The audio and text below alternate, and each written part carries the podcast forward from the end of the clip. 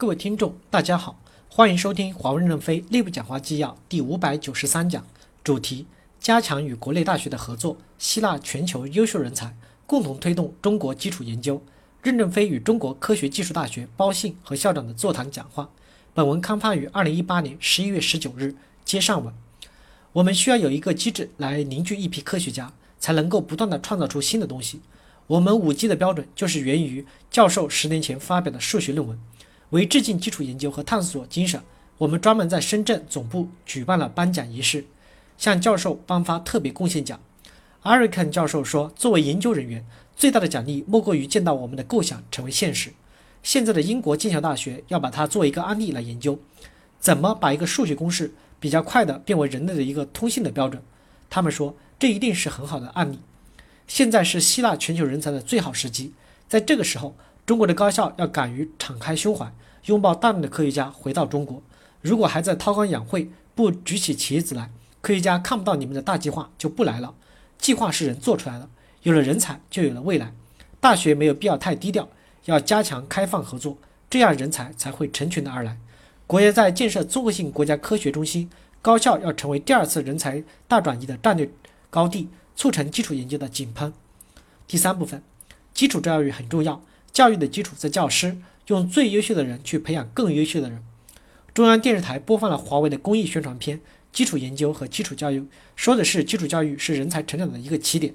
一个国家的强盛是在小学教师的讲台上完成的，要用最优秀的人去培养更优秀的人。抗日战争时期，武汉大学的逃难逃到了乐山，面对着雪山和喇叭庙，继续讨论原子能科学。南京大学原中央大学农学院逃难，还把两千头。两种生序带着西迁，炮火中继续做实验教学，在国家民族生死存亡受到威胁的时候，仍然坚持科研教育。现在国家有钱了，第一个要振兴的是教育，钱投到房子，二三十年就旧了；但投资教育，二三十年孩子就成博士了。国家的实力不是房子，是优秀的人才。俄罗斯七十年前的电影《乡村女教师》，我前几天重看了一遍，很感动。一定要让教师成为最受人尊敬的职业。我们第一代革命家全都是师范学校出来的，要让优秀的人才去读师范，从基础教育抓起，国家才有未来。教育的开明使整个国家强大，不要输在起跑线上是错误的，关键是不要输在终点线上。什么时候起跑线不要紧，孩子在十岁之前不要去灌输一加一等于二，他能明白一根筷子加一根筷子等于两根筷子，不等于知道一加一等于二，这是逻辑学。但是等到了五年级，自然就会懂一加一等于二。孩子是最有创造性的，就应该自由的发展，要让他自主的决策，做错了就纠正回来。他来回多错几次，就知道以后应该怎么做了。做科研也是这样的，要能自主的决策。在高校科科学学科的设置上，我特别支持你们重视统计学。计算机科学不仅仅是技术，还应该以统计学为基础。大数据需要统计学，信息科学需要统计学，生命科学也需要统计学。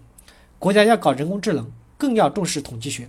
统计学不是一个纯粹的学科，而是每个学科都要以统计学为基础。中国科学技术大学是为两大一星创办的大学，参与了国家一系列的重大科研计划。现在国家投资的重点实验室在建设中，建设好了，你们把实验室开放出来给大家使用，让人才辈出。科研经费一部分用来调研、买仪器设备、买图书资料，也要考虑给教师、科学家提升一点收入，把办公室、实验室修得好一些。华为松山湖溪流背坡村就是在一个荒坡上建设出来的。我相信中科大在合肥可以创造出一个全中国最好的科学研究环境。感谢大家的收听，敬请期待下一讲内容。